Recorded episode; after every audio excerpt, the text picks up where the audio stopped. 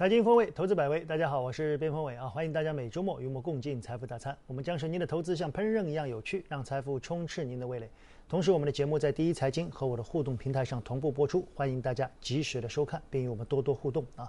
本周我们要聊一聊再融资了啊。从上周宁德时代接近六百亿的再融资方案出台以后，整个市场是褒贬不一啊。这个褒贬不一有很多是因为宁德时代的股价啊，它涨了呢，很多人说你看。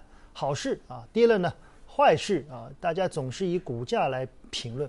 然后我们去看了看历史，发现历史上这类型的企业狮子大开口的还不在少数啊。所以我们今天要好好的聊一聊宁德时代的这个再融资，到底是行业的属性，还是有更大的深意？好吧，进入本期的财富大餐，我们一起来聊一聊这一次的再融资方案。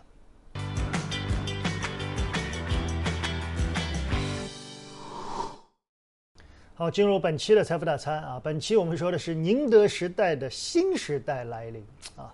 先来看一下这一次宁德时代的再融资方案啊。首先我们要说，这是他们自家的再融资方案，还没有获得通过啊。所以现在市场上有很多的口诛笔伐，也有一种说法是，就是要为了让他们这个方案不能够那么顺利的通过。确实啊，这个方案为什么给市场很大的反感啊？我想有几个原因，一个是这是民营企业。从 A 股有史以来的最大融资方案啊，民营企业。第二呢，大家联想到大融资方案，就联想到市场的头部。正好最近两周呢，市场在跌啊，所以有很多人就就会怪到他们，就像当年二零零八年的时候，市场下跌的时候，怪到中国平安。你看你们搞那么多啊，这是第一个。第二个呢，确实不太厚道的地方是，去年这个时间，他们刚刚完成两百亿的再融资。他们说你花钱花的也太快了吧啊！所以我们今天就从宁德时代这件事把它延展开来啊，先来聊一聊对于宁德时代这个再融资，老袁怎么看吧？呃，这个方案也确实太大啊，对市场来说影响很大。五百八十二亿相当于什么啊？嗯，我们现在上市公司总共四千二百六十三家，这是截止到周四为止的一个数字，其中只有五百六十二家。上市公司的一个总市值达到五百八十二亿以上，其余的都是低于五百八十二亿的。对，那换言之，他现在这个再融资的一个计划，现在直接这一块资金相当于排在五百六十三。对，也就是大多数企业可能一辈子都都不可能完成。这些市值都没有到，所以这个按照目前的一个相关的一个融资规定，对，那么它这个确实是很大的一个体量。对。未来实际上，你这个从它目前到目前为止分红的一个情况来看，对，呃，要想通过它的一个分红来还给啊这个市场的话，那不知道到猴年马月去了。我们看了一下它上市到现在为止分红一共就十几个亿。嗯，对啊，我觉得老袁说到这里啊，我们我们把今天这个以宁德时代为话题，我们第一个我觉得值得探讨的地方给得出了，就是宁德时代大家第一个感觉当时认为它是一家。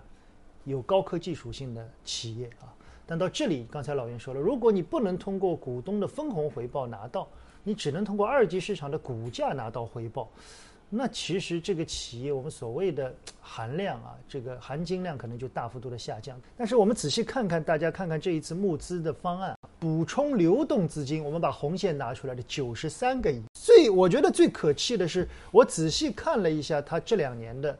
货币资金，大家看看过去两年，二零二零年十二月底，它账面货币资金有六百八十四个亿，而二零二一年三月份一季度，它账面资金有七百多个亿，也就是说，看上去它账面的现金还很多，我还突然之间还还关键还要一百个亿补充流动资金，你流动资金账上已经有七百多个亿，还要补充，我觉得这个好像是有点啊不靠谱。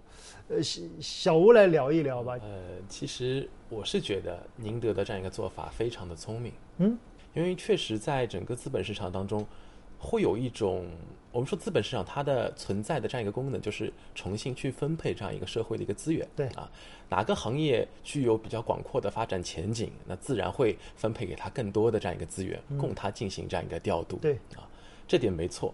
所以我们会发现一个现象：如果我们假设宁德是八十块的宁德，嗯。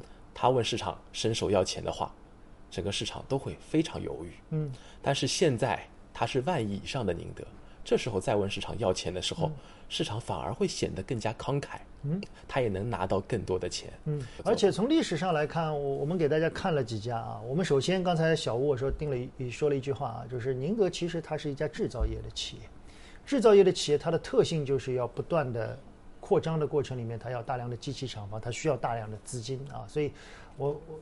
制制造业的企业一般来说，当拿到那么高的估值的时候，他往往会想要去问市场拿钱。最近的两次，我们给大家看看啊，一次是二零年的中信通讯，中信通讯大家看看，它里面也有啊，一共融资一百四十个亿，问市场里面有补充流动资金接近四十个，你看都有这一套啊。然后还有一个是蓝思科技，大家知道这都是完全的制造业。我们再往前翻啊，还有当年的京东方啊，当年的 TCL。就是这种企业到这个位置都是这样一种格局。我们想说的是，对于这类型的企业和对市场的影响，从过去一周多的时间来看，宁德时代的股价是在高位出现震荡，但总体是偏弱一点。对，我看了一下，京东方也好，TCL 也好啊，蓝思也好，包括像这个中信通讯也好，在融资方案出来的前后，基本都是我不敢说是历史大顶，基本都是中期阶段性的高点。老袁怎么看呢？这是不是会对整个新能源电池行业会引发一次？因为最近都在调整。对，有人说会不会引发一个历史级别的？因为大家感觉不太好，历史级别的调整。呃，我觉得这种可能性是不能排除的。哦，啊，首先刚才小吴也提到了啊，上市公司啊，这个当家人知道啊，现在的估值高还是低？对，虽然口中不说，但身体的一个行动已经告诉我们了。现在呃要钱比较方便啊。其实我看了啊，他这个方案要只有三十五家啊，这个定向增发嘛，对，只有三十五家。我不相信他在方案没有抛出之前，没有跟市场当中的那些大机构有过接触。我不太相信。他后面还有个解释，你看了吗？就市场说他融了很多钱，他还出了一个公告解释，他说我其实拿的不多。按照证监会规定，我能拿市值的三十，就像小吴说的，一万多亿我能拿三千多。现在只拿了大概百分之六。哎，他的意思是我还算客气的。这句话的意思其实就是很明白的，我觉得就接刚才小吴一句话，就是你们把我炒那么高。嗯，对。所以我现在拿的不算多。确实，如果从市场那个角度，是市场把它炒高的。对，因为你如果跟同类型的一个企业比较，我们不从 A 股市场比较，嗯，你从世界范围去比较，对。你跟海外的同类型企业比较的话，那显然它的一个市值是高估的，不是一点点啊。那么现在这个时机，他伸手向市场要钱，我也相信市场可能在某种阶段啊，再进行一个博弈的话，也许这个五百八十二亿会有一定程度的一个缩减，嗯，但是也一定仍然是一个大体量的一个再融资。嗯，我相信这一部分他可能会拿得到。但回过头来，从市场二级市场的一个角度来考虑这个问题的话，我觉得就像你刚才说的，前面的这些例子摆在那里，嗯，啊，市场不一定程度不进行一个缩水的话，我觉得不太可能。当然，有一点啊，刚才我们举例的这些都是什么？都是属于高科技企业。对，高科技企业从某种程度上来说，它从市场当中赚到的钱。口袋里是放不长久的，是放不热的，很快就要拿出来去进行一个技术的一个迭代。对，所以这一点呢，跟传统企业是不一样的。所以我们这类型的企业，就是你说它科技属性强，或者我们叫它制造业，就是它科技制造业啊。它如果真的能像微软这样，我发明一个软件，也不需要造很多东西，研发投入以后，一个软件，两个、十个、一万个、一一百万个，它其实成本增加也比较少，它也不需要再大量的去。做投入，但是这种制造业的东西就是，所以我前段时间写了篇文章，我说像宁德时代，它一定是有很大的社会价值的啊，它把电池可能未来三分天下，两分天下在中国，但是它对股东的价值，我们要从另一个角度去看。我看到小吴还提到了啊，正正好是上周，他还有一个公告，他是减持了一家公司，对吧？这家公司是它的上下游的企业嘛？小吴介绍一下，我看了一下他。我们给了个标题啊，这个百忙之中的宁王还顺便炒了个股。小吴 想聊些什么呢？呃，其实我们说宁德上一次的时候，它就是募资的这样一两百亿，它其实更多的去渗透了这样一个中上下游啊。所以在这样一个过程当中，大家也知道，整个新能源的话，你就不得不提到它，因为在整个产业链条当中，它占据了一个非常强大的这样一个话语权啊。那么这一次对于相关公司的这样一个减持的一个动作，是引发了这家公司这单家公司股价非常快速的一个下跌。对，我们知道现在股价下跌的一个速度是比过去要更快的。对，所以在短短的一周时间当中，这家公司可能股价是出现了腰斩的这样一个情况。嗯，所以从这样一个角度来看的话。可能在整个的一个新能源的一个产业链条当中，要做一下重新的一个思考了。我们知道，现在宁德不光是这一次的这样一个募资，其实它能动用更多的这样一个社会当中其他的这样一个资源，嗯，所以它会更多的把自己的这样一个触手，我们说伸到这样一些上游，包括中游，其实也是为了它自身我们所说的这样一个供应链的这样一个安全。现在大家考虑的问题就是，这次他伸手问市场要钱的动作，我个人理解是非常漂亮的，嗯，如果。我说，无论是五百多亿拿到，还是最终拿到三四百亿，嗯啊，但是总体上来说，这样的一个行为本身，其实给他未来的这样一个宁德在整个动力电池当中的这样一个三分天下，打了一个非常坚实的一个基础。但是这时候，投资者，我们作为市场的参与方的话，你要不得不考虑一下你个人资本回报率的这样一个问题。其实，在听小吴说的时候，我我其实脑子里面浮现出两个两个问题。第一个就是我们知道有苹果产业链啊。有特斯拉产业链，现在宁德如果按照小吴说法，他也在慢慢的打造自己的产业链。那么他他的这个产业链牢不牢靠？因为宁德本身它是一个供应商，就是他能不能通过我们的资本投入，比如说他我最后捆绑了特斯拉，捆绑了苹果，就最后我变成老大了。这种情况在历史上并不多见。小吴觉得这种。这种可能性大，我们还没有见过一个中游的企业去通过这样的扩张，最后形成了一种规模性的垄断。对制造业本身来说，就有两个问题啊。第一个就是最上游那一块，关于资源这一块，它是很难把控的，所以锂矿价格一直在往上走的这样一个过程当中，对于它的一个利润端是会有挤压的，并且这一块它是完全无法进行一个控制的。然后再往下一点看的话，会发现整车厂，我们说。你要进入到整车厂的这样一个供应的一个链条当中，现在动力电池缺啊，大自然没话讲。但是另外一边的话，我们看到整车厂确实一些比较好的一些种整车厂，它是有一定的这样一个话语权的，它会来进行对你的这样一个电池总机的这样一个压价。对，所以两边似乎都会对于最终的这样一个利润端有一定的这样一个挤压。对，这一点在后面宁德的我们说。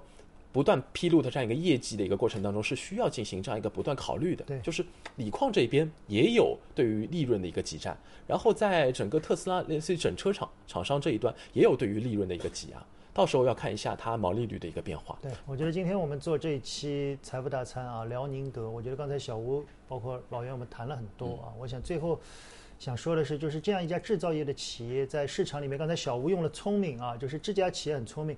我觉得应该要打一个引号。如果它最后这个股价出现了比较大的调整，到底是聪明还是不聪明？第二，我们从市场的角度来看，我们还是偏谨慎一些。我我很怕它带了一个坏头啊，我觉得我们很担心啊，所以这可能对市场会产生一些不同的想法。反正市场开始对他们确实出现了一些分歧啊。我们也通过这期节目来聊聊宁德时代。其实它可以聊的东西还有很多啊，但是它确实没有像刚才我们说的那么赚钱。上游没有话语权，下游没有话语权，它挤在中间，所以他要问市场去拿钱。否则的话，像前十年的房地产，他就问银行拿钱就行了，对吧？银行拿完钱，我直接投入赚大钱了。所以这本身也说明它的净利。我看了一下它的 ROE 也只不过百分之十左右，不像大家想的那么高，好吗？本期的财富大餐就到这儿，我们更多的话题进入到本期的风味信箱。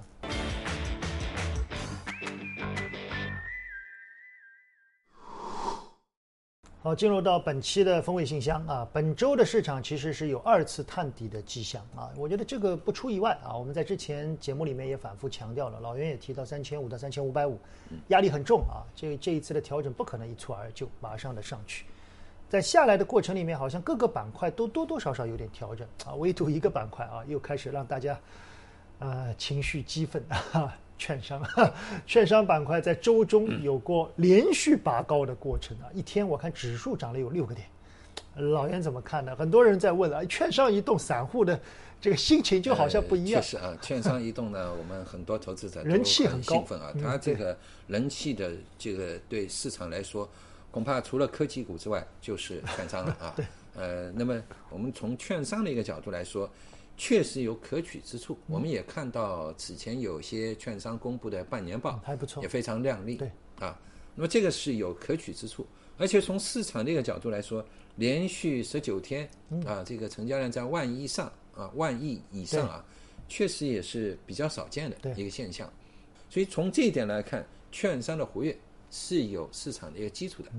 但是呢，这次刚才我们说了，你跟银行、跟保险一块动，那就未免让我们觉得这个洞呢，好像有点市场以外的一个因素在啊。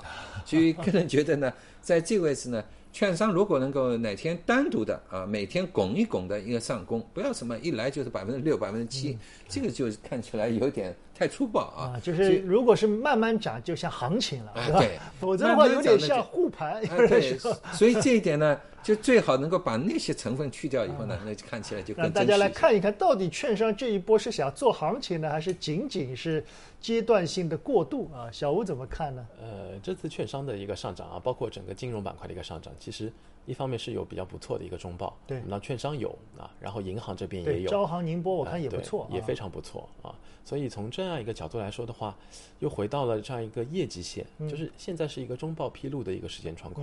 我们说过了。一些主流赛道可能会有一定的这样一个隐忧在中报，包括后面的这样一个三季报，整个的一个边际也在不断的一个出现这样一个变化。但是，像过去我们觉得，呃，可能一些非常传统的，似乎始终有估值承压因素的这样一些品种啊，无论是券商也好，还是银行，其实这时候他们披露中报反倒是比较漂亮的。嗯，对。所以一个是有远虑。啊，然后可能无近忧，嗯，对。另外一个是有近忧无远虑，嗯这两边就是一个非常大的这样一个风格上的一个变化。现在网上流传了一张图，就是现在价值和成长的这样一个分叉，已经来到了一个历史级别的这样一个位置啊。所以这时候出现一定程度的，我们说短期的一个修正是存在这样一种可能性的，并且正好叠加到这样一个中报的一个时间窗口。另外再说到券商，其实这次券商的一个上涨还是蛮有意思的。嗯，如果你单看整个券商的一个 ETF 的话，你会发现，也就是昨天开始动了一动。对。但是如果你看个别的一些券商，比如说东方，对啊。它可能是提前整个券商行业已经是出现了它各自的这样一个牛市，所以这次在整个券商上涨的过程当中，大家一直在说啊，包括资管、财富管理，其实是这样的一个大的框架的一个逻辑。至于这样一个逻辑究竟后面能够衍生到什么样的一个地步，我觉得还是要看一些龙头性的一个券商提出提前打出来的这样一些券商，他们能走到哪一步？如果他们不能再有更好的一个表现的话，整个券商在目前这样一个位置能走多远？还是要观察。对，我觉得今天这个问题是很多个人投资者想问的啊，因为券商的人气很高。从两位刚才的表述来看，我觉得大家都理解券商在这个时间的上涨，但对于券商能走多远，好像都有点吃不准啊。我的感觉是有点吃不准。我之前跟一些机构交流的时候，他们在两周之前、三周之前，当时当时说到券商，他们是这样说的，我觉得也供大家参考。他说。最近是上面的筹码在松动，所以有很多钱出来，很多钱出来，下面有很多东西也在动啊，水泥啊、基建啊、地产啊、金融啊。他们说，如果让他们来选的话，他们会选券商。最重要的原因是你想想，这些公募基金啊，这批人年轻，下面的那些老成的东西，唯一的有弹性的，可以模糊做估值的。他们说只有券商，体量没有比较大啊，可以打起来呢，有点弹性 啊。他说还有点人气，他们是从这个角度去考虑。反正我想先把它作为一个过渡的可以去看的板块，因为最近市场确实就那样嘛，好吧？本期的风味信箱就到这儿，最后我们有时间聊聊指数。准备好了吗？拥抱牛年了！二零二一有看头，全新升级，牛年有 new 样，听投资达人寻牛秘诀。看收益大咖勤牛有方，更全新上线看盘神器，让你牛上加牛。全新有看头家牛年陪你牛起来。现在打开有看头家，开始寻牛吧。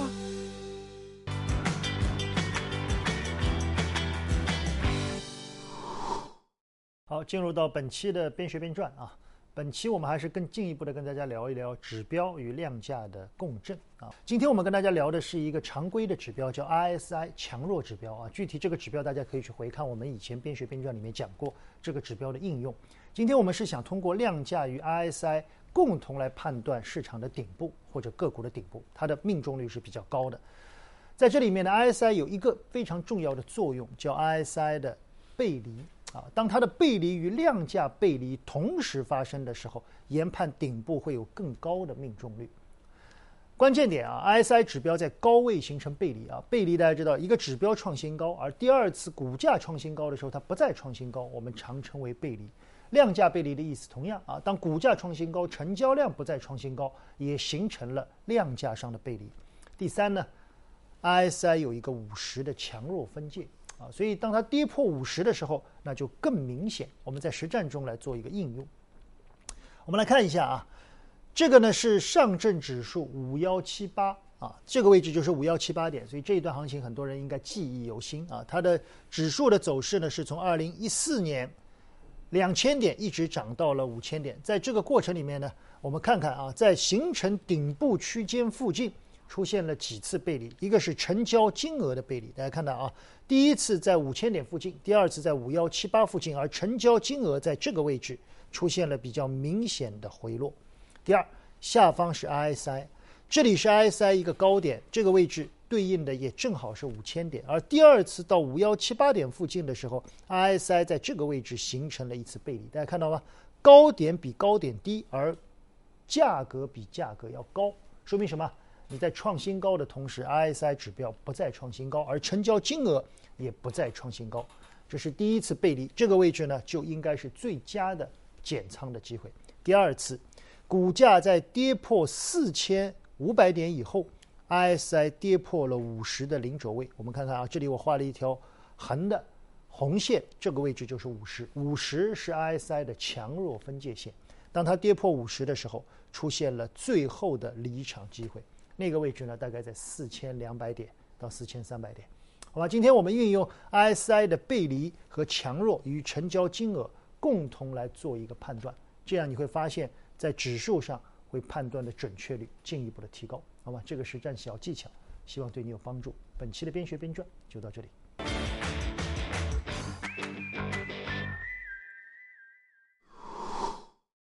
好，本期的财经风味，我们聊了宁德时代的定增啊，聊了券商最近的异动啊，最近聊聊指数吧。指数的二次探底，我刚才说了，不出意外。嗯，那这个二次探底其实也蛮关键，三千四、三千三，创不创新低，大家都想聊一下。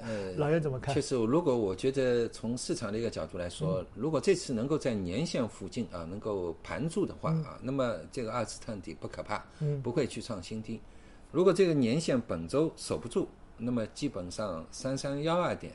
就很可能挡不住。哦，年限现在在大致什么位置？呃，反正年限就是大致在周三、周四的一个收盘价的位置。嗯，所以最好是在周三、周四。